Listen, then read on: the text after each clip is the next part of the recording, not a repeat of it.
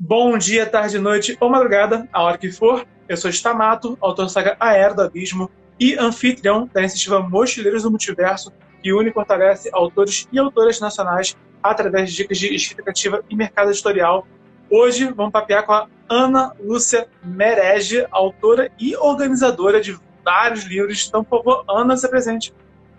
Bom, gente, tudo bom? Eu acho que boa parte das pessoas aqui já me conhece, pelo menos de nome. Algumas me conhecem muito bem, né? Tem até parentes aqui junto.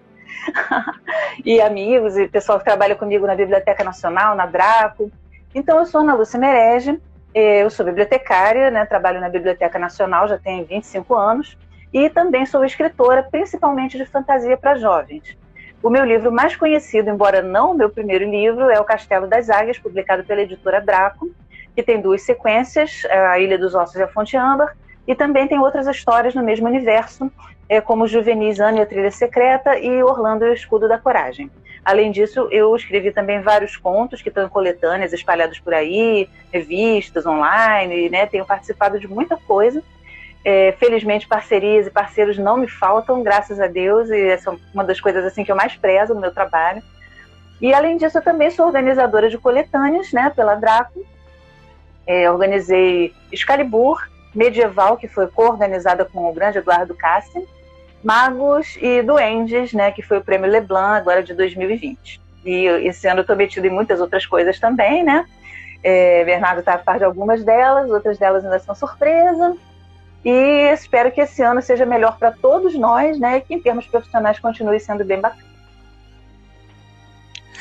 Então eu queria começar porque eu conheci você, já era já autora publicada, né? Já uhum. tinha já é, publicado a trilogia até o Guard já, né? Foi o principal o livro que assim, eu comecei a conhecer você mais a fundo mesmo, né? seu trabalho mais a fundo. Mas eu nunca tive assim, a oportunidade de conhecer quem foi a Ana antes de ser escritora. Né? A gente percebe, eu percebo muito assim dessas influências, né? Como que você é, entende de mitologia. Né? Uhum. A gente pega essas, essas mas então, como é que foi assim as suas origens de leitora, né? Isso antes e como começou a surgir realmente o seu interesse pela, pela literatura e pela escrita? Olha, a minha família é uma família é, que sempre prezou muito os livros, né? É, o meu avô gostava muito de ler, apesar dele não ser assim dessa, dessa área, né, de, de letras, de literatura, é, mas ele era contador mas ele era um cara que adorava ler, ele valorizava demais cultura, livros, esse meu avô materno. É, e além disso, ele era um excelente contador de histórias. Era meu avô Jorge Mered. Ele é homenageado assim, em várias histórias minhas, inspirou as histórias lá da família do seu Salim, que é uma que eu tenho colocado na, na, na internet. Isso meu avô materno, com quem eu ficava muito, né? E o meu pai e a minha mãe se conheceram no curso de letras da, da antiga Lafayette, que hoje é o ERJ. Então, os dois estudaram línguas neolatinas e meu pai tinha estudado antes no seminário. É, ele tinha uma cultura bastante é, vasta nessa área clássica né, e também na área de literatura brasileira e portuguesa. É, e eu tinha uma casa cheia de livros, eu sou a última de quatro irmãos que também gostam de ler, o mais velho adorava ler, a casa era cheia de livros. E aí você vê, né? Nasci em 1969, a gente só tinha uma televisão. Eu sou a mais nova de quatro irmãos e meu pai adorava ver futebol no domingo. Então eu nunca vi televisão, só desenho de manhã cedo. E o que tinha basicamente para fazer em casa, se você também fizesse muito barulho, perturbava o pai, perturbava os irmãos. E o que você tinha assim é, para fazer realmente era ler, né? Quando meu avô estava lá, a gente contava muita história, a gente contava história. Meu avô recontava a história da mitologia grega para mim. A gente lia Malbataan, clássicos de aventura também, que eu tinha vários livrinhos deles recontados, né, do Mogli, chamado Selvagem, A Ilha do Tesouro. Então eu cresci realmente lendo, ouvindo histórias e, por sorte, partilhando, né, com meu avô, que era a pessoa assim, foi a pessoa que mais influenciou realmente a minha infância, né? Mas acho que é uma coisa minha, realmente, de gostar. Desde cedo eu comecei a, a é, inventar as minhas histórias, inventar, assim, por exemplo, finais para as histórias que eu não gostava do jeito que terminavam, ou histórias paralelas, né? Escrevi muita fanfic, escrevi fanfic do Mogli, escrevi fanfic do, do Conan, quando eu comecei a ler aquelas historinhas, e cedo eu comecei a criar as minhas próprias histórias de universos, né? Mas as primeiras histórias que eu criei, elas não, é, não tinham fim, eram umas histórias assim que ainda estavam muito experimentais. Como eu costumo falar, eu sou uma escritora que começou muito de forma empírica, porque hoje você vê muita gente quando começa a escrever, já existe à nossa disposição é, manuais de escrita, grupos de, de, leitores e escritores na internet, né, nas redes sociais. Você começou a escrever, você pode já coloca fanfic que as pessoas vão ler, vão opinar. Você forma grupos, você entra para coletivos e você tem quem te oriente. E eu não tinha essas coisas, né? Fazia as minhas redações escolares e fora isso era eu e eu escrevendo, escrevendo, escrevendo. Então aquilo foi, né, a minha bagagem cultural e minha bagagem emocional mesmo foram sendo colocadas ali. Eu fui aprimorando, espero, até o ponto em que a minha escrita ficou palatável, ficou madura o suficiente para concluir as obras e aí tentar uma publicação. Né? Então, a minha primeira publicação foi um livro que eu terminei de escrever em 1995, chamado O Caçador. Nessa época, eu já era formada em biblioteconomia, né? eu já tinha me casado. Eu me formei em biblioteconomia porque, se fosse hoje, eu teria ido para letras, teria ido tentar essa área editorial, possivelmente. Mas, na época, a única coisa que eu via na minha frente era dar aula e eu realmente não sou uma pessoa vocacionada para ser professora em tempo integral, viver disso, né? Eu posso dar uma aula, um seminário, alguma coisa assim, mas não é, pegar turmas e trabalhar como professora, porque eu tinha dois em casa e sabia o que era. Então eu fiz biblioteconomia, eu não me arrependo, é, eu me encontrei também nessa profissão, trabalho há 25 anos na Biblioteca Nacional com manuscritos coloniais, manuscritos medievais, manuscritos é, mais, mais contemporâneos também, tenho muito prazer em receber pessoas para mostrar o acervo da biblioteca e já escrevi muitas histórias inspiradas nele, como, por exemplo, a minha história em Terror na Amazônia, que foi inspirada numa coleção do século XVIII que nós temos lá, de um viajante. Foi pela Amazônia brasileira, no, é, comissionado pela coroa portuguesa. Então, são as minhas duas profissões, elas é, se mesclam, né, se integram, e eu venho fazendo essa trajetória desde então. Claro que aí eu já acabei estudando muita coisa, ouvindo conselhos, né? Tendo leitores críticos que me levaram a aprimorar ainda mais, posso dizer assim, o trabalho, né? Mas a minha trajetória foi muito assim, ela foi muito construída em cima de experiências de, de vida, de leitura, de convívio também e muita tentativa e erro antes de eu encontrar a minha voz. É, isso é uma coisa que interessante, né?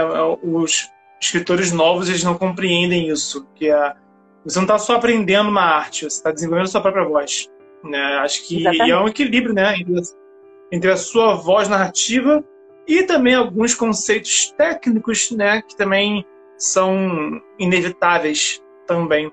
Mas isso é uma coisa que é, também que eu acho que é assim, até difícil desenvolver. E você acho que fez uma coisa que é muito certa, que você já escrevia antes de começar a escrever para publicar. Ah, sim. Eu acho que isso é um caminho que faz. Eu, geralmente, o, o, quem começa, geralmente, escritores, sinceramente, sendo assim, brutalmente honesto, escritores que começam a escrever sem. E, e tipo, nunca escreveram nada, e escrevem um livro, né? Não fica bom, porque não tem prática, não desenvolveu é. a voz ainda, não, não conhece ainda, você não acha? Não, olha, é, eu acho que os casos variam muito, né? Eu, eu já vi gente que escreveu um primeiro livro, que assim, bastante jovem, né? Um exemplo, por exemplo, é um autor que foi, foi da Draco, que agora está na Intrínseca, se não me engano, que é o Jin Anotsu. O primeiro livro que ele publicou na Draco, ele escreveu aos 16 anos. Né? É, é, e ele realmente é uma pessoa muito talentosa. Ele já devia escrever na infância, na adolescência, uma pessoa que tinha. E os livros posteriores dele, claro, foram burilados. Né? Você percebe naquela, naquele primeiro livro que ele ainda era um pouco cru, mas ainda assim ele era uma pessoa que fez um livro acima da média. Escreveu um livro acima da média, né? Então eu não, eu não, não posso chegar a dizer, ah, não, sempre que você escreve, você é muito jovem, você vai ter feito um livro cru. É claro que é mais provável, né? Claro que é mais provável que você, se for um pouco mais, é, não vou nem dizer velho, mais velho no sentido de idade, mas se você for um pouco mais maduro, tiver mais reflexão sobre aquilo que você escreve, buscar a opinião de outras pessoas para melhorar seu trabalho, eu acho que você apresenta algo melhor. Mas não quer dizer que uma pessoa jovem não possa começar com um bom livro, com um bom livro de estreia, né? É, agora, de qualquer maneira, eu acho que jovem ou mais velho, nós somos aprendizes eternos. A gente não pode chegar e falar, ah, não, agora eu já publiquei minha trilogia, eu sou autora publicada, qualquer coisa que eu escrever vai estar boa. Isso não é verdade. Eu tenho contos que eu escrevi nos meus 40 e poucos anos que eu não acho tão bons quanto outros que eu escrevi quando eu tinha 20 ou 30 anos. Depende muito do tema, de como você está, né, de, de quão entregue você está aquilo, de quanto você acredita naquela história, do teu momento de vida. Né? Às vezes você escreve uma coisa muito bacana, mas não está adequada para aquele trabalho onde você quer que ele entre. Então a gente tem que ter a percepção dessas coisas, tem que ter humildade, né?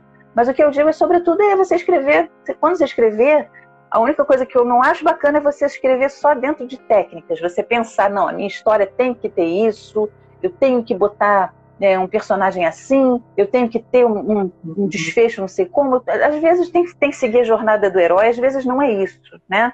Às vezes você realmente. Uhum. Você não, você não pode ficar seguindo fórmulas e achando que, às vezes, o primeiro livro deu certo e você segue a fórmula. A gente tem tanto escritor assim, uhum. segue sempre a mesma fórmula, né? Eu acho que isso é, é chato, uhum. é cansativo, é cristalizante. Fora isso, né, jovem ou, ou mais velho, eu acho que a gente pode começar com o pé direito. Como a gente pode escrever um primeiro livro ruim, né, ou cru, ou pode escrever um primeiro ótimo e um segundo piorzinho, mas depois a gente vai fazer outras coisas. No final, o que vai ficar aqui é o conjunto da obra. E isso não só o que a gente publica, mas também as amizades que a gente faz, os eventos que a gente participa, as coisas que a gente está junto e as coisas que a gente presencia, né?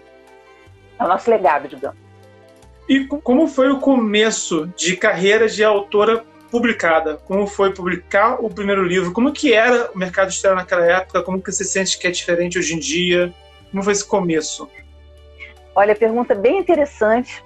É, vou dar uma saudação para o Bruno, que chegou aqui. E então, o que, que acontece? Quando eu comecei a escrever... Oi, Bruno. Quando eu comecei a escrever, é, eu pensava em publicar e o que se tinha naquela época, década de 1980, 90, era assim, você escreve seu livro, você datilografa ele, faz várias cópias e manda para várias editoras, né, espontaneamente. Ou você participa de um concurso literário, que era uma coisa que já existia, né, concursos e prêmios literários. Era a maneira que você tinha, a não ser que você já conhecesse um editor, já fosse procurá-los e tudo mais. Então, quando eu escrevi meu primeiro livro, eu cheguei de volta no Brasil, terminei de escrever em Portugal em 95, e exatamente isso que eu fiz. Eu fiz várias cópias, fiz uma cópia da tilografada, fiz várias cópias xerox e mandei para várias editoras. Tive cuidado de pesquisar para ver o tipo de livro que era publicado na, naquela editora, para ver, né? Era uma história de fantasia, então não mandei para um lugar que publicasse só poesia, por exemplo, né? Mas tentei todo mundo, na época, Rocco, Record e tal. E quando deram resposta, as duas ou três que responderam disseram que ah, a obra tem qualidades, mas não, não se encaixa na nossa linha editorial. E ficou por isso mesmo, né? Eu não desanimei, continuei escrevendo. É, e, na verdade, eu nem tinha assim, a pretensão de publicar, de fazer alguma coisa assim. Aí passei para o concurso da Biblioteca Nacional, é, fui trabalhar, fui fazer mestrado, tive uma filha. Quando minha filha tinha um ano, estava começando as redes sociais, o negócio de blog, Orkut, né, esse tipo de coisa assim. E aí eu fiz um blog que existe até hoje, que é o estantemágica.blogspot.com, a Estante Mágica de Ana. Hoje é Blogspot, começou no IG. É, e comecei a escrever alguns textos e, é, desde 2002 ele está lá, né? Já vai fazer 20 anos, que minha filha vai fazer 20 agora e ele no ano que vem. É, e eu comecei a escrever algumas coisas, falar, olha, eu sou uma escritora procurando um lugar ao sol aqui, coloquei alguns textos curtos e coloquei muita coisa também sobre literatura. Na época eu fazia um pouquinho de resenha, que nunca foi uma resenha muito crítica, era uma apreciação, é, escrevia sobre livros que eu gostava, é, mitologia, que era uma coisa que eu sempre adorei, várias mitologias, história e tudo mais. E aí eu entrei para essas redes sociais do início, né, tipo Orkut, principalmente Orkut. E no Orkut surgiu uma comunidade de escritores de fantasia. E mais ou menos na mesma época, na Biblioteca Nacional, eu resolvi que eu ia dar um curso sobre conto de fadas na Casa da Leitura, porque conto de fadas era a temática ligada ao meu primeiro livro, O Caçador. Então, é, eu resolvi, com o incentivo dessas pessoas do, do Orkut e tal, resolvi publicar esse livro independente. Publiquei pela Fábrica de Livros, né, do Rio, que era do Senai, se não me engano, e publiquei depois as apostilas do curso de conto de fadas também. Então ficaram dois livros independentes, eu vendi um pouquinho por conta própria. Essa primeira edição do Caçador foi adotada numa escola, já. É, depois eu publiquei um outro livro, que é já no Universo Atelgard, que é o Jogo do Equilíbrio, isso já em 2005, ou seja, o Caçador já tinha 10 anos que eu tinha acabado de escrever e eu já tinha feito várias versões, porque a primeira versão realmente era muito crua, era muito castiça, era muito baseada no, no linguajar português, né? Porque eu morava em Portugal quando eu escrevi, e como era uma história ligada a conto de fadas, ela era assim bem rebuscada, né? Vamos dizer, essa primeira versão. A que saiu independente também era um pouquinho, mesmo assim ela agradou, e um editor um belo dia me ligou dizendo que tinha se interessado, porque o livro tinha saído na Ciência Hoje das Crianças, né? Tinha sido resenhado lá, ele tinha se interessado, tinha comprado o livro e queria publicar. Foi o Fernando Franco. E a gente levou quatro anos mais para publicar. O livro saiu então pela Franco Editora em 2009, O Caçador. No ano seguinte saiu o livro de conto de fadas pela Nova Alexandria, porque o editor lá, o Marco Aurélio, se interessou também, ele saiu pela Saber de Tudo. E o Jogo do Equilíbrio continuou em, em livro independente e depois virou um e-book pela Draco. Que foi uma editora que começou a publicar na época do Orkut. O Orkut estava, essas comunidades de escritores estavam bombando assim, quando apareceram a Tarja, a Draco, né? E na época a Underworld, que não existe mais, e outras muitas editoras de literatura fantástica começaram a surgir nesse, nessa primeira, é, nesse primeiro é, na verdade, primeiro não, é por volta de 2006, 2007, assim começaram a surgir e foram se intensificando essas pequenas editoras de, ligadas à fantasia e ficção científica. Aí é, eu tinha um conto chamado A Encruzilhada, eu já tinha escrito os três livros do Castelo das Águias e as suas duas continuações, as primeiras versões, né? E eu tinha um conto chamado A Encruzilhada, que era uma prequel do Castelo das Águias. Aí eu entrei para um grupo que resolveu criar uma coletânea para ser publicada, estavam tentando o Devir e outras editoras, até que foram indicados para Draco, que era uma editora que ia começar a publicar seus primeiros livros. Eles já tinham tido uma tentativa, mais de quadrinho, né? E agora iam recomeçar com livros. E aí o editor publicou. E foi o livro, o Conto Encruzilhada, que saiu no Imaginário Zoom, um dos primeiros livros publicados pela editora Draco em 2009. Tá? Quando eu fui a São Paulo para o lançamento, o Eric Santos, o editor da Draco, me perguntou se eu tinha romance para publicar. E eu disse que tinha. Aí mandei para ele, fiquei na expectativa de ele, opa, o meu, meu romance vai ser publicado, que é o Castelo das Águias. Ele me devolveu dizendo que ele não tinha gostado, que ele achou que eu tinha escrito muito bem, que o universo era muito bacana, mas que a história, como estava contada, ele não tinha curtido tanto. Então ele pediu uma leitura crítica na época da Ana Cristina Rodrigues, também escritora de fantasia, que por acaso até mora em Niterói aqui também. A Ana fez uma leitura crítica, o Eric também foi fazendo as críticas dele. E eu, arrasada com aquele banho de água fria, mesmo assim, fui lá, escrevi, mexi na história, modifiquei muita coisa. Hoje eu teria modificado mais coisas ainda, mas o livro já está fazendo 10 anos, né? É, ele foi publicado em 2011, então agora em abril faz 10 anos do lançamento dele. Hoje eu mudaria muita coisa. Eu acho que eu firmei minha voz, mas foi um livro que eu escrevi, o primeiro livro que eu escrevi, ou pelo menos reescrevi, pensando no público leitor. Quem vai me ler? Né? Quem vão ser as pessoas que vão ler? Elas vão gostar desse romance? Elas vão achar que o casal se entendeu muito rápido? Elas vão entender os motivos aqui para a, personagem não se meter numa, numa, confusão aqui onde ela não vai se sair bem ou para ela se. Né? Então, foi o primeiro livro, foi o livro que até hoje é, me deu mais feedback, que eu tive mais críticas, né? tanto positivas quanto negativas, né? E foi um livro que foi realmente o divisor de águas na minha carreira. Aí eu já tinha resolvido no ano, no ano, anterior, uns anos antes, né, já tinha assinado o contrato com outro juvenil, que é o Pão e Arte, com a escrita fina, que hoje chama Zit. E depois eu publiquei as continuações do, do Castelo das Águias, em 2014 e 2016. Na Ilha dos Ossos, que é o segundo volume, eu mexi pouco, mexi também mais menos, e na Fonte Ambra eu reescrevi mais, aí já não por conta do editor ter comentado qualquer coisa, mas porque eu achei que a história melhoraria muito mais, eu já tinha estava com outra cabeça, né? Outro, outro, outro traquejo de escrita, né? E aí foi. E nesse meio tempo eu já tinha organizado coletânea, já tinha publicado Ana e a Trilha Secreta, que saiu em 2015. Já tinha colaborado com o projeto PHI, que é um projeto maravilhoso que existe no Paraná de, de disponibilização de obras, né? A gente fez uma parceria, a Draco, eu e a, a Gráfica e Print, que trabalha com eles. Então a gente fez o livro Tesouro dos Mares Gelados para distribuir. Depois, uns dois anos atrás, a gente fez, em 2019, a gente fez Contos Fantásticos da Voz Extraordinários, né? 5 mil exemplares que estão rodando Paraná, várias, várias cidades lá. E aí fui encontrando pessoas, às vezes eu me oferecia para fazer parte das coletâneas, tipo a Martelo das Bruxas da Argonautas, às vezes eram as uhum. editoras ou os autores que me procuravam para fazer algum tipo de parceria, algum tipo de proposta. Eu tenho uma sorte incrível de só ter encontrado gente boa, bem intencionada, gente que me fez crescer, né? Eu não vou dizer que todas essas obras, tanto as minhas quanto as coletivas, são maravilhosas, né? A obra que revolucionou, mas são obras eh, feitas com carinho, feitas com respeito, feitas com seriedade, né? E cada uma delas engrandeceu tanto a minha trajetória quanto eu acredito a trajetória dos outros que participaram, né? E também tomaram um tijolinho, né? Na, na grande construção que é a literatura fantástica nacional. Então, hoje em dia é muito mais fácil publicar, a gente tem editoras de todos os tipos, desde as mais tradicionais até as editoras independentes, né, que estão aí, e todas as possibilidades que nós temos para independentes, tanto autores quanto editoras, né, para publicar em e-book, para publicar é, audiolivros, né, para publicar de todas as formas. E o que a gente tem que continuar fazendo é um trabalho de coração, bem pensado, né, contando sempre com outras pessoas que que leiam, que opinem né, no nosso trabalho, para a gente não, Às vezes a gente fica meio assim, meio cegueta assim, para as próprias, próprias bobagens que a gente escreve de vez em quando. Tem que lembrar que o universo está na nossa cabeça, nem sempre o leitor vai entender o que a gente quis dizer. Então é bom a gente buscar né, o feedback desse leitor e aceitar as críticas. Lógico que engolir sapo não, mas as críticas educadas, construtivas, a gente deve aceitar, deve ouvir, né? E acima de tudo, mesmo que, lógico, existam grupos, existam pessoas que você tem mais afinidade, existam opiniões que você não concorda, né? Mas vamos tentar ser mais unidos realmente, porque já é muito difícil. Então, se as pessoas continuarem, começarem a brigar, começarem a, a, um implicar com o outro por causa de uma nomenclatura utilizada, por causa, sabe, de, de, de uma crítica que, que não pegou bem, é muito chato, né? Vamos nos unir porque, como já dizia o Pink Floyd, né, Together we stand, divided we fall. E eu quero dar um olá pro Diego Guerra, que acabou de entrar aqui, meu querido amigo da Draco. Tudo bom, Diego?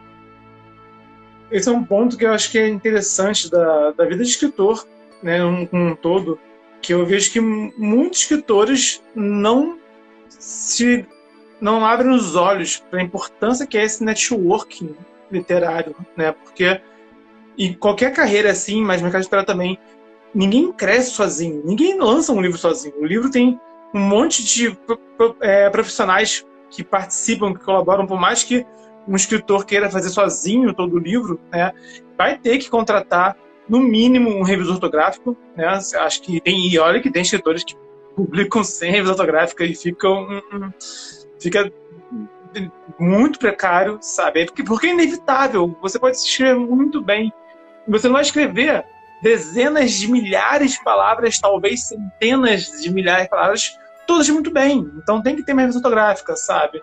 Então a gente vai contratar revisor, vai contratar é, capista, vai contratar muito possivelmente um diagramador. Né? Então quer dizer, o livro não nasce sozinho, sabe? O, o escritor ele vai com certeza dar a semente, vai fazer crescer a, a, planta e dar o fruto, mas tem todo um ecossistema dessa, dessa disso que a gente planta, né?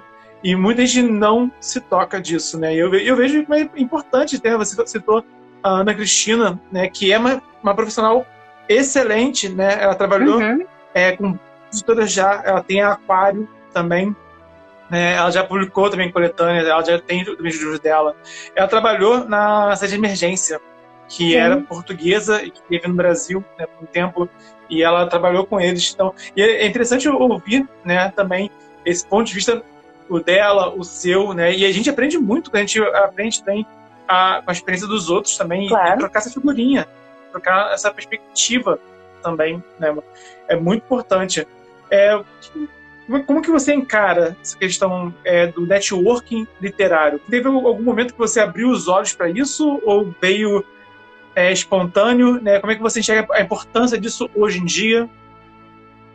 Olha, eu sempre fui uma pessoa muito gregária. Apesar de eu ter meus momentos de monja, que eu gosto de ficar aqui né, no meu escritório, assim, né, aqui de boa, é, pensando, porque também se você não tiver seu momento de solidão, de reflexão, dificilmente você consegue produzir uma obra literária ou até estudar as coisas que você precisa. Eu escrevo muita ficção, muita fantasia, não vou nem dizer ficção, mas muita fantasia histórica e eu também tenho que pesquisar bastante para não dizer bobagem, né? E então tem momentos que eu preciso realmente do meu tempo, né?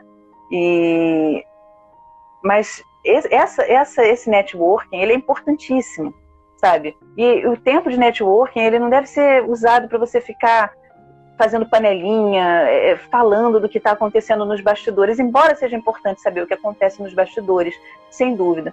É, Quero dizer um oi para Domênica Mendes, que está entrando aqui, do Leitor Cabuloso, amiga queridíssima, né? É, eu estou muito emocionada porque eu estou vendo justamente pessoas com quem eu convivo em vários lugares diferentes, que fazem parte de vários grupos com os quais eu interajo, né? Grupos de escritores, Biblioteca Nacional, entrou um primo meu, entraram amigos de coletivos de escritores que eu participo.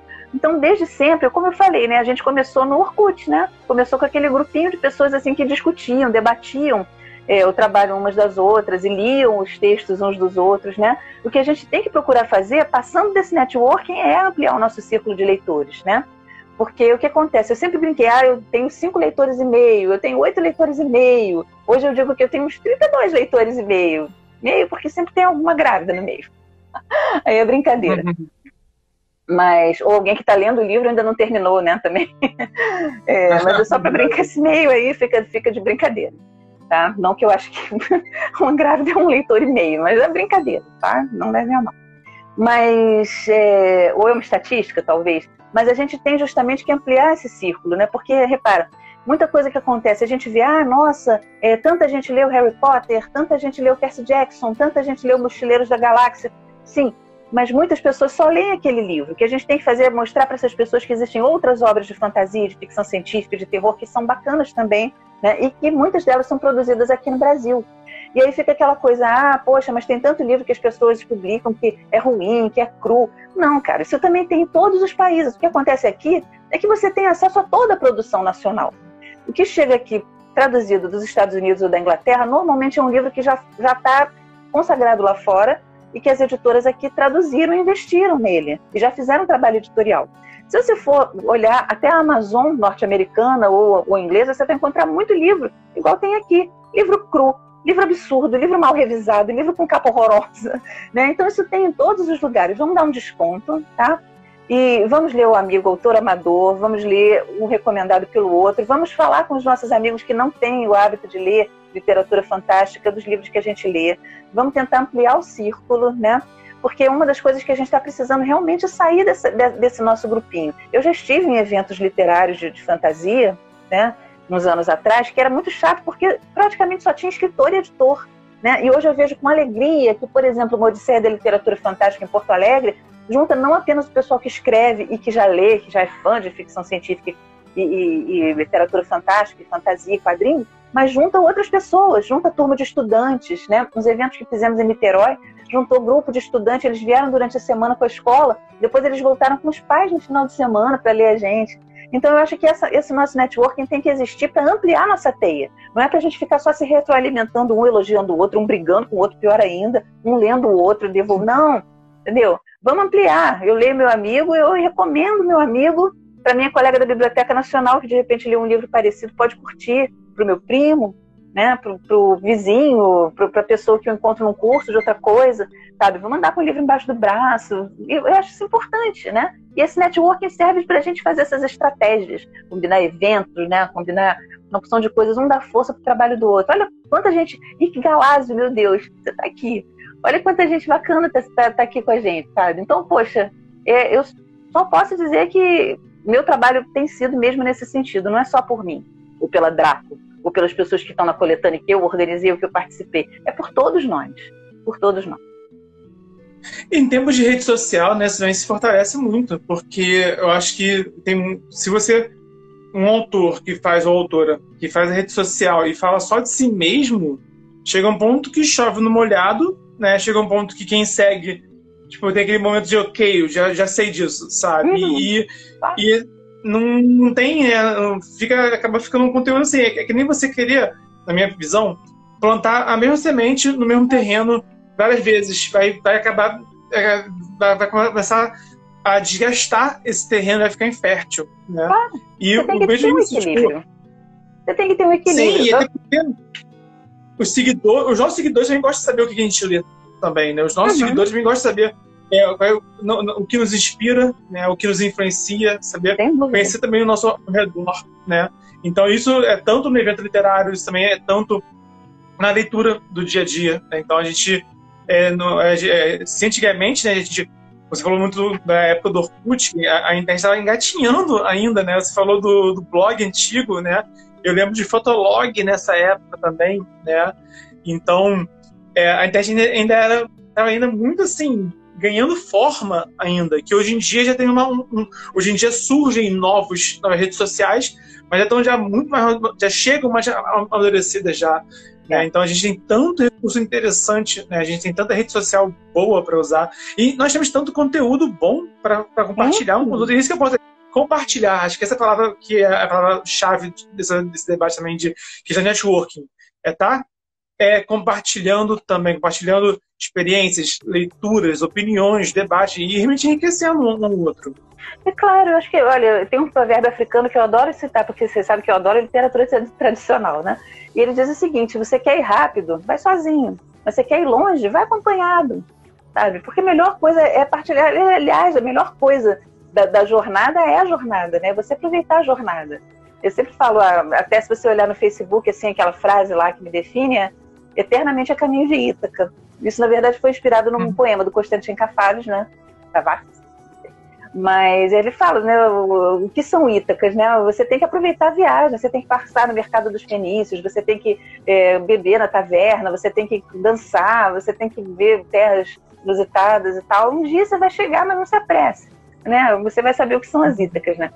Então, eu acho que as redes sociais elas servem muito para isso, para a gente conversar e falar de muitas coisas é muito chato uma pessoa ser repetitiva. Não precisa ser escritor, pode ser qualquer um, né? A não ser que a pessoa resolva fazer, por exemplo, olha, eu resolvi fazer um perfil para compartilhar receitas. Tem muita gente que usa Facebook, por exemplo, para compartilhar receitas.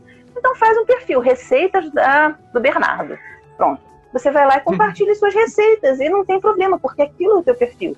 Se eu tenho, eu tenho, não tenho perfil Ana Lúcia só de escritora, meu perfil pessoal é meu perfil pessoal tem umas coisas que eu ponho só na página do Castelo das Águias. E até já falei, olha, você só quer saber de Atelgard, mas mesmo, nesse, mesmo no, na página Castelo das Águias, eu não fico só falando do meu livro ou vendendo meu livro. Eu posso falar de calendário medieval, eu posso botar uma referência de um estudo medieval, posso chamar para uma live de um professor de história, né? No Contos da Clepsidra, mesma coisa. Eu falo do Baltazar, do Lises e tal, boto um link para um, um livro, um conto meu que está na Amazon, mas eu também faço é, postagens, principalmente é, replico né, postagens sobre as localidades onde os fenícios estiveram, lives, né, música antiga com harpa, porque a gente tem que dar uma variada, né? Nada mais chato do que aquela pessoa que te pede uma amizade para ficar o tempo inteiro publicando, olha, compra meu livro, compra meu livro, meu livro é bacana, né? Eu ainda perdoo, só não perdoo se nunca falou comigo nada, já veio no inbox nem para me dizer, olá, tudo bom? Como você tá? Eu sou fulano, obrigado pela amizade. Não, já vai colocando lá a propaganda do livro, quanto custa e, e quanto, sabe? É, é, muito chato, sabe? É eu deleto. Chato. Hoje em dia eu deleto. Quem manda inbox vendendo, deleto. Quem, quem, coisa que eu detesto, quem me marca. Quando eu vejo, quando eu vejo a notificação, você mais 98 pessoas foram marcadas no post. Eu é. olho só para confirmar que foi um post de, de venda, e aí eu vou lá e, e desfaça amizade, né? É, então tem é. muito também, tipo, Oi, eu vim divulgar meu trabalho literário, vai me ter sucesso, tá panfletando. Ninguém gosta de panfleteiro, sabe? Ninguém, é, ninguém eu, eu, sai de... O que eu ninguém faço vai passear pensando, pô, tomara que tenha um panfleto na minha é. mão hoje. Ninguém pensa nisso.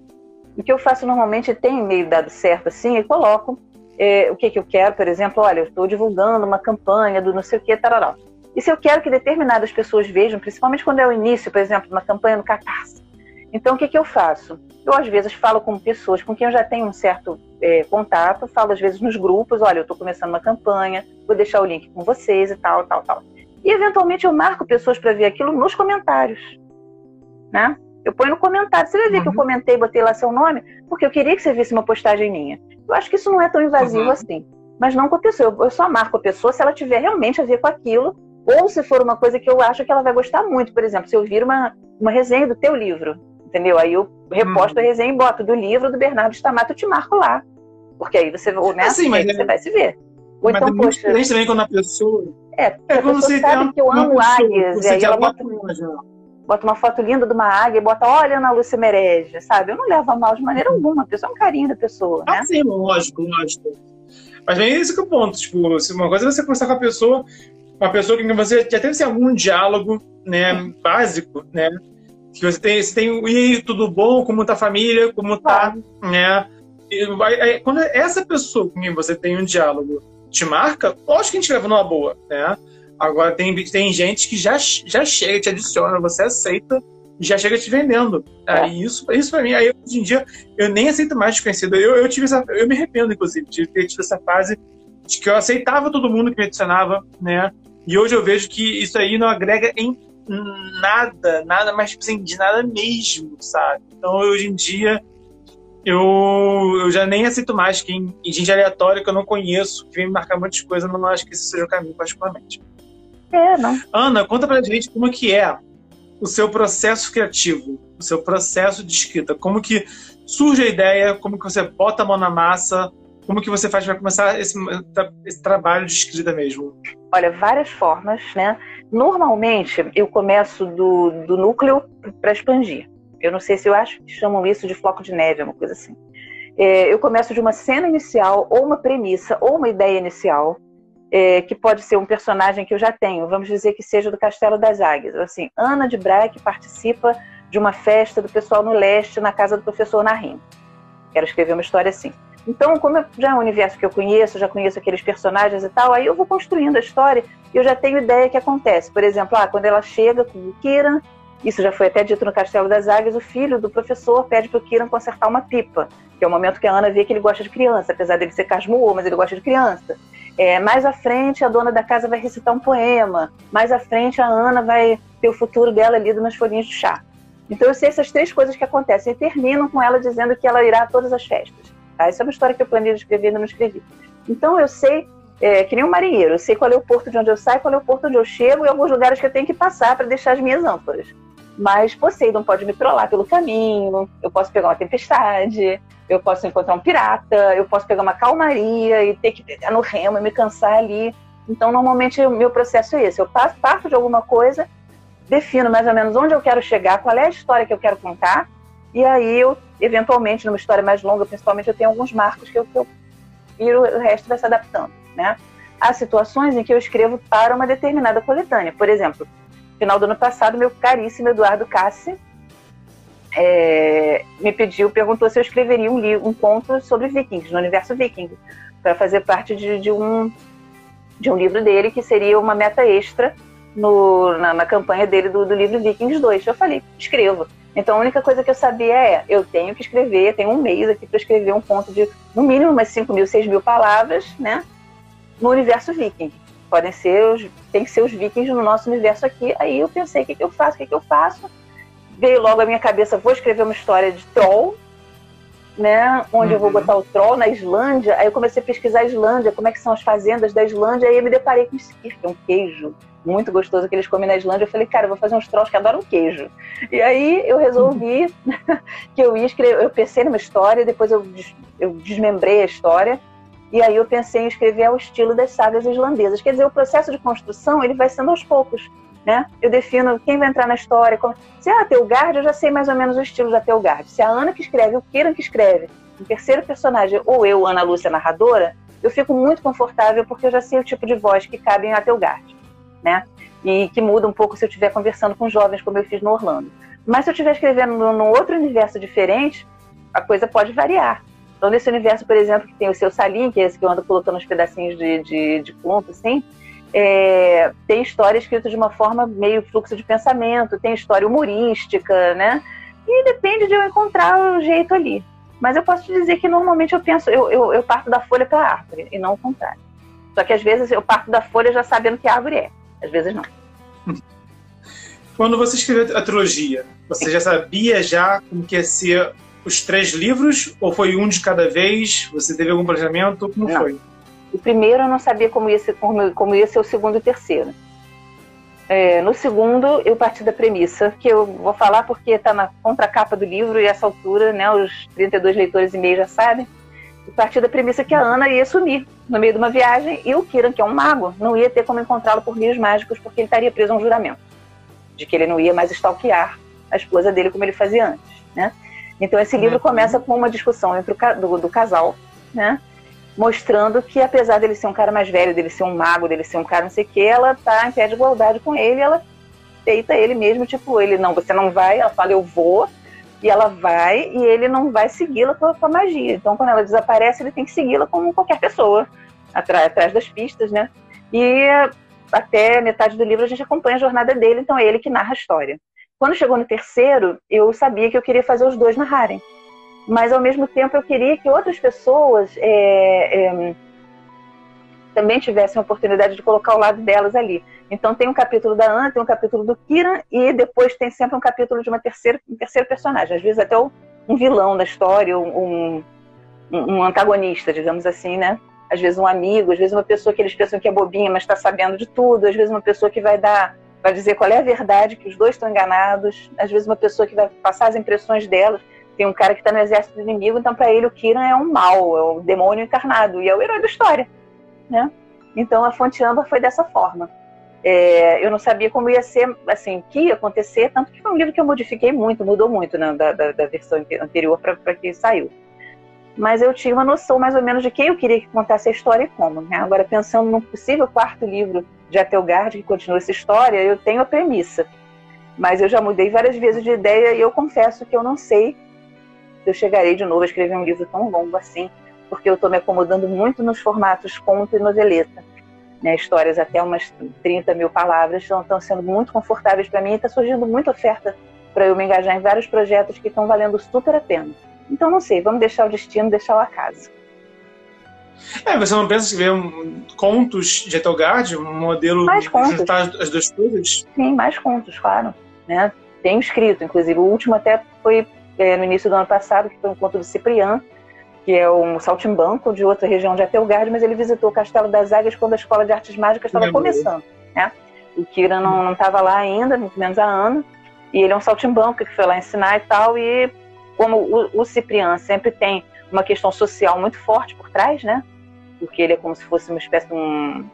O Cipriano, na verdade, ele foi trazido do nosso universo para Telgard. Quando ele começou, ele era um moçárabe. Ele era uma pessoa de uma população descendente de, de muçulmana, né, que vivia na França, no sul da França, e lá tinha tido uma reconquista, então ele era meio que um cidadão de segunda classe, assim, uma pessoa bem popular, um jogral, né?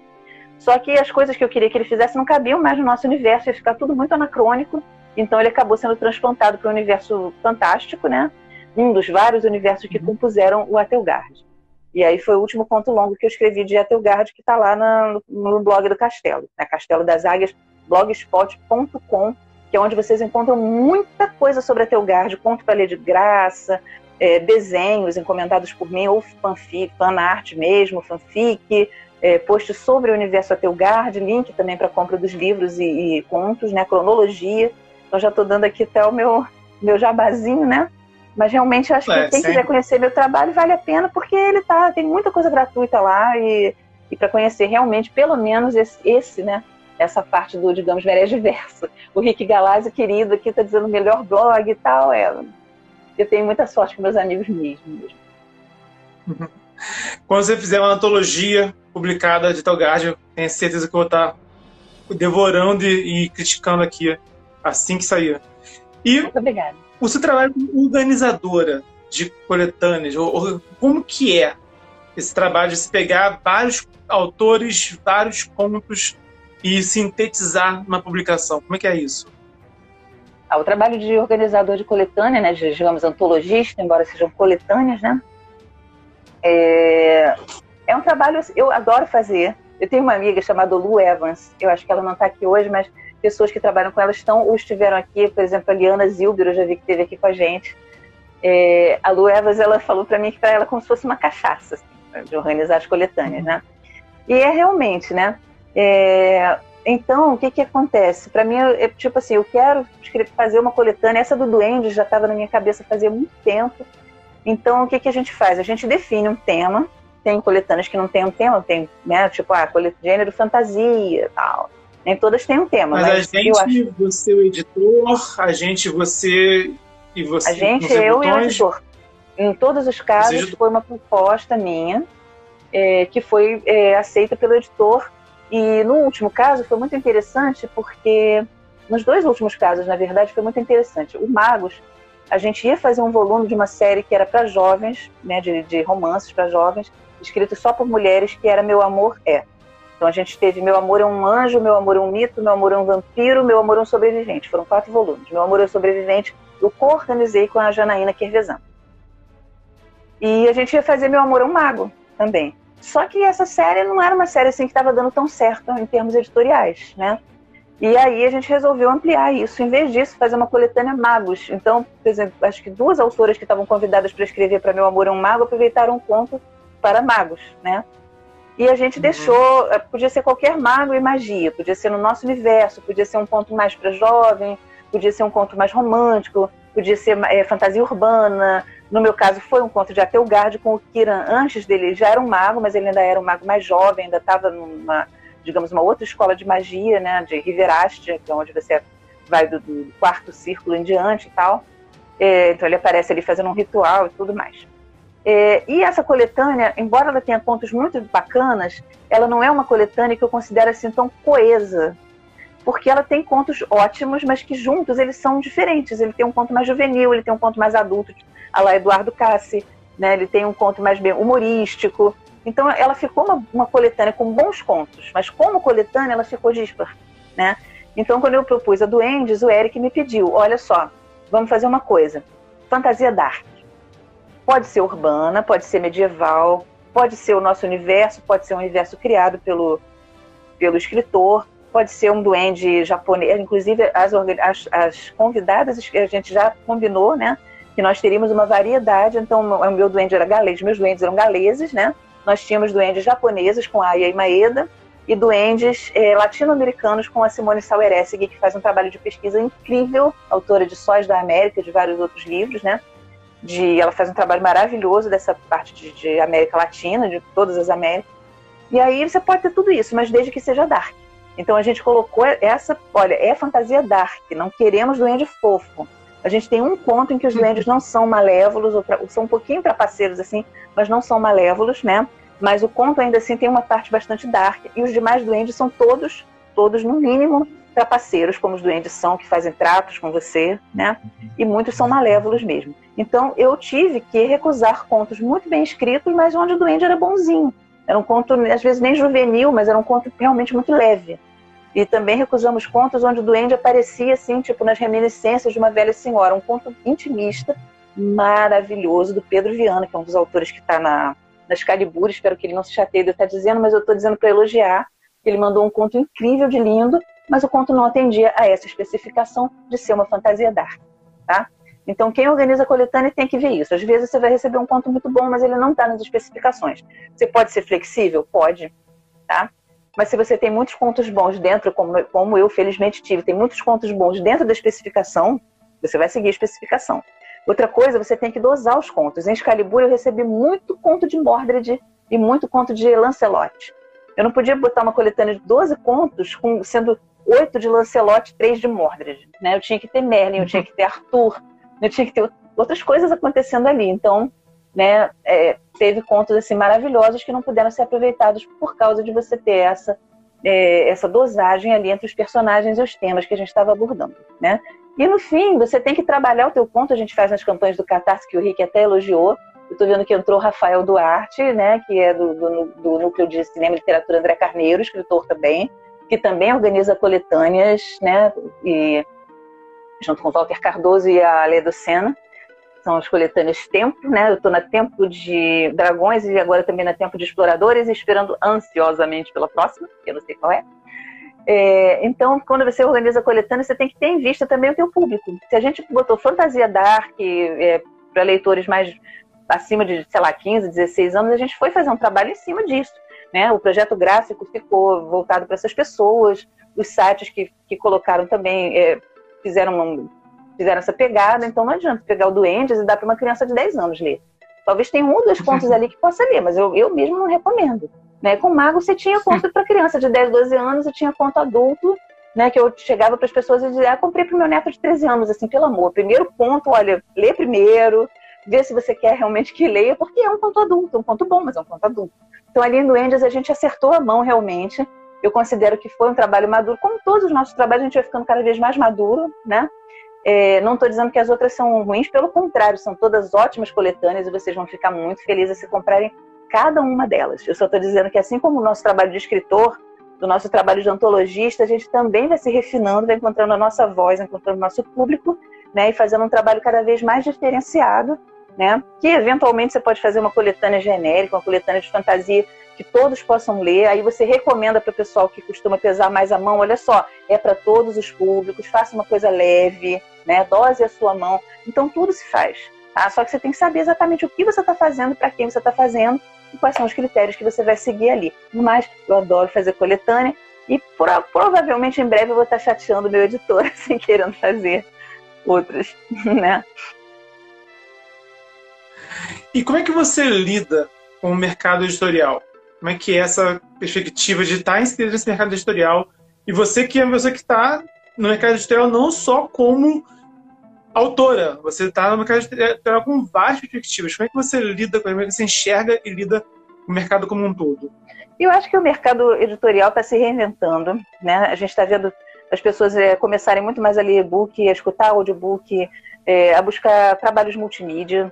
É, pouco ainda, timidamente, mas os, os autores nacionais independentes das pequenas editoras e das médias e grandes editoras estão aparecendo mais. Alguns estão publicando no exterior, que eu não acho que seja o meu caminho, no sentido de eu, tá, de eu traduzir meus trabalhos e buscar é, publicação fora, porque realmente não é a minha praia.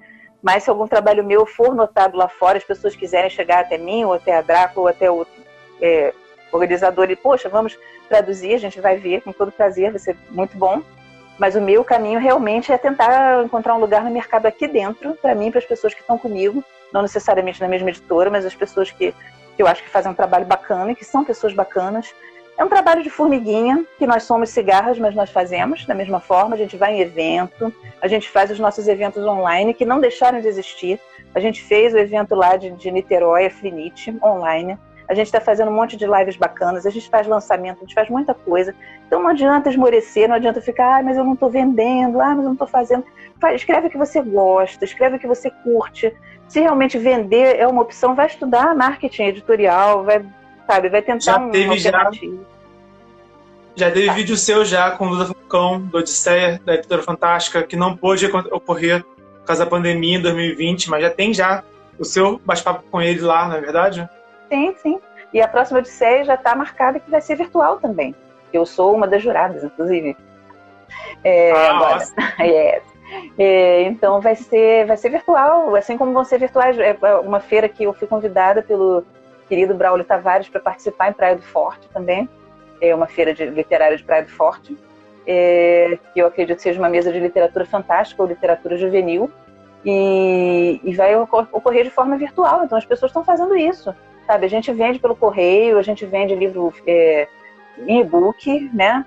É, com, por exemplo, a Lu Evans, ela faz essa opção, você faz o livro por e-book e você tem uma loja é, que você pode imprimir se você quiser o seu exemplar ou se você quiser 10 exemplares, por exemplo, vou no evento e quero vender esse livro. Faz 10, faz 20, faz 30 e vende no evento, não tem problema nenhum. Sabe? Então eu acho que a gente tem todas, sabe, a gente tem todas as possibilidades. É muita coisa que a gente não pode ficar se comparando e se lamentando, tipo, ah, eu não vendo meus livros e tal.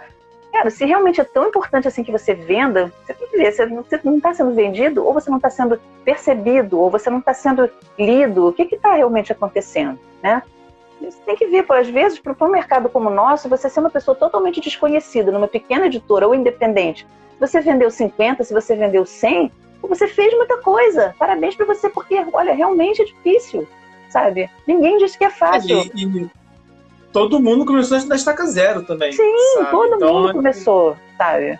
Menos o, Cris, o Paulini. O Christopher Paulini era filho do dono da editora. Fora ele, todo mundo começou do zero. Pois é, então é, eu senti muito isso quando eu publiquei, porque eu já tinha já um Instagram grande, né? E eu aprendi na marra de que não é porque eu tinha um Instagram com mais de seguidores que eu ia me tornar também um, um escritor reconhecido não. de imediato. Então, é. e, e, isso aprende na, na marra mesmo. É, eu tenho visto, eu vi uma pessoa que publicou recentemente o primeiro livro, ele falou, olha, quando eu publiquei, eu achei que eu me tornaria um escritor, que, que todo mundo que eu conheço iria comprar meu livro, e que eu me tornaria um escritor, não vou dizer famoso, mas um escritor bastante conhecido. Mas eu estou muito frustrado com as minhas vendas. Mas ele está frustrado no sentido de teve as expectativas frustradas, né? Esperava mais. Porque quando a gente entra, se a gente já não está no meio, às vezes a pessoa, quando publica o primeiro livro, ela já está em coletânea, ela já conversa com as pessoas, ela já está em grupos, ela já vê o que acontece. Às vezes ela entra uhum. sem saber. A pessoa, por exemplo, ah, eu sei lá, é um, é um jornalista, um professor universitário, tal. E a pessoa vai, acha que. que né, às vezes não. Às vezes você faz um lançamento maravilhoso, vende pra caramba na Amazon, mas no ano seguinte é muito difícil você vender alguma coisa. Já o Castelo das Águias, por exemplo, ele é um livro que foi publicado há 10 anos. Tá? Eu não vou dizer que ele é um livro que está sempre lá no topo, porque não está. Mas ele é um livro que, sabe, todo mês, assim, ele vende alguma coisa. Sabe? Ele vende um exemplar na Amazon, Sim. ele vende na Draco, pessoas me escrevem pedindo que eu, que eu envie. Agora, na pandemia, não estou fazendo isso, não estou botando no correio. Mas ele é um livro que está aí, as pessoas me perguntam coisas dele, as pessoas leem ele, o grupo de o Espalho Fantasia, que é o nosso grupo de, de leitura, escolheu ele. E muita gente leu e sabe, isso foi maravilhoso. Sabe? Então é o que eu estou falando, é, é, é, a jornada. Sabe? Um livro é um ponto na tua jornada. E a gente tem que continuar com ela. É. E o evento literário é a parceria literária, sabe? É o diálogo com blogs também, né? Que são, são coisas que a gente, escritores, escritores, faz, a gente, editora, tem que fazer também, né? E é um diálogo eterno, sabe? Que a gente tem que a gente tem que estar sempre atualizando. Sem dúvida. Tem que se reinventar. E Ana, o que você é o que em 2021, o que você pode contar de que você está produzindo, que você está botando a mão na massa nos daqui para frente? O que você já ah. pode revelar para a gente? Olha, eu posso dar uma pistazinha, né? É, justamente nesse momento está entrando aqui a Lana de Lene. A Lana de Lene eu conheci porque ela foi a segunda leitora crítica do Castelo das Águias. Ela leu a segunda versão do Castelo e fez a revisão. Ela é da Paraíba, tá? E ela escreveu comigo uma história quatro, a quatro mãos. E em breve a gente vai revelar essa história. Ela vai aparecer para vocês, né? é, não aqui nesse momento, mas na segunda-feira vai ao ar o podcast Imaginários da editora Draco, no qual eu vou falar mais um pouquinho sobre esse trabalho em conjunto com a Alana e também sobre um trabalho meu que vem de muito tempo. Então a gente vai fazer uma coisa muito bacana, vai ser uma campanha, a gente vai precisar da ajuda de todo mundo. Eu estou realmente é, procurando muitas pessoas que são divulgadores, né, para poder ajudar com esse trabalho. E em breve, agora ainda em janeiro, a gente vai revelando aos poucos o que, que vai pintar por aí mas eu espero que realmente vocês gostem, porque a gente está fazendo com todo carinho, todo cuidado. Fora esse trabalho, né, vai pintar o livro que tem a história do Viking. Eu estou em umas três ou quatro trabalhos coletivos, né, nos quais eu atuo como é, escritora e dou um auxílio na organização, embora não seja realmente a organizadora responsável, né? E várias coletâneas organizadas por outras pessoas também eu estou é, tô participando, né? Eu espero alguns projetos também que saíram, que surgiram no ano passado vão sair agora. Tem o Contos do Tarô para sair. Tem um outro livro, curiosamente, com a temática tarô, também organizada pela Juliana Berlim, que deve sair esse, esse ano agora. É, eu estou com trabalhos meus com pessoas da área de quadrinhos, da área de audiolivro, né? então a gente espera também que algumas coisas saiam assim desse sentido.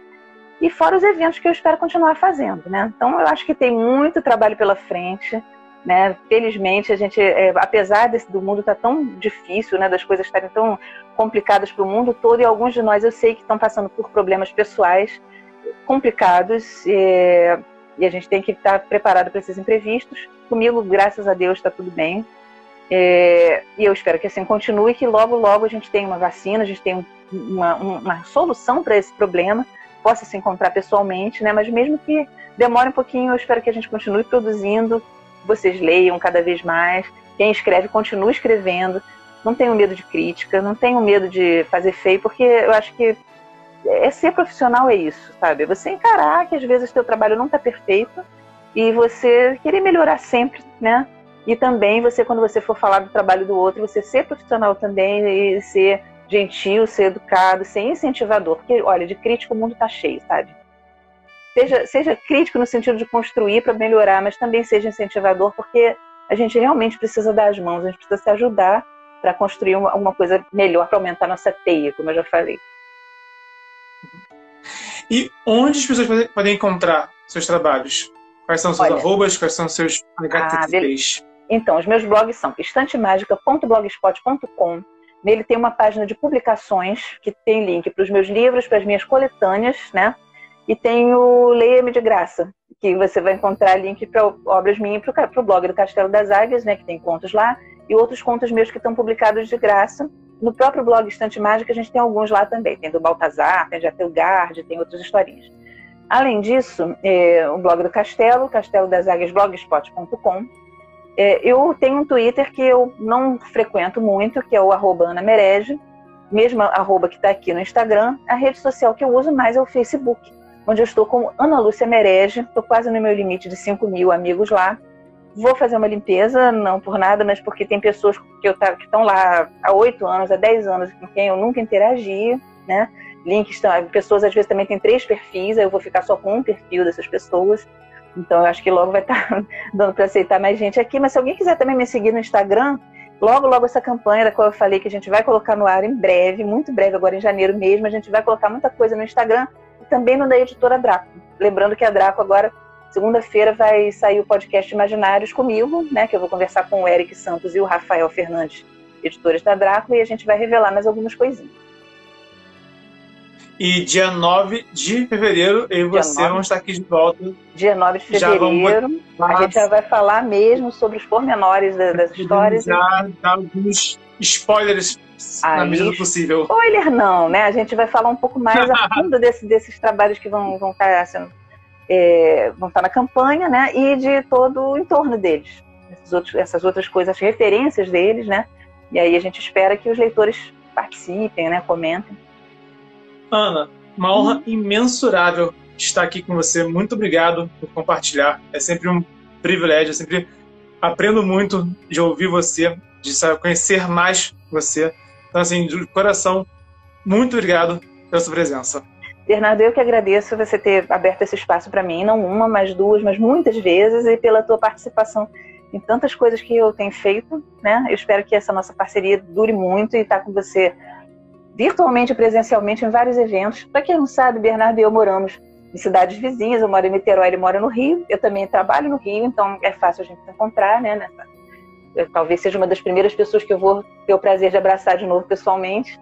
E todos vocês que estão aqui, eu agradeço demais terem estado aqui, estarem nesse momento, ou os que já passaram por nós. Depois fica no IG TV, não fica, Bernardo? O vídeo? Sim. Vai ficar no IG, né? Eu vou botar também no YouTube, vou botar também no Spotify, no Anchor e tudo que é a plataforma também. Então vai ah, estar. Tá beleza. A rede vai existir um pouquinho mais ainda. Ah, então, olha, então a gente vai, vai ter. Quem, quem não pôde assistir ou não, não pôde fazer tudo, vai ter várias oportunidades de ouvir esse bate-papo. E quem perdeu também ou gostou, volta, que dia 6 a gente vai estar aqui de novo, conversando. E aí vai ser um papinho mais orientado, tá bom? Foi um enorme prazer. Muito obrigada a todos. Muito obrigado também. E um beijo, Ana. Obrigado por tudo. E quem gostou, dá o like, se inscreve, ativa o sininho. Estamos aí no desafio 306 dias de escrita, é conteúdo sobre mercado editorial e escrita criativa quase todo dia, então a gente se esbarra pelo multiverso. Valeu. Muito obrigada. Ana, obrigadão. Tchau, tchau.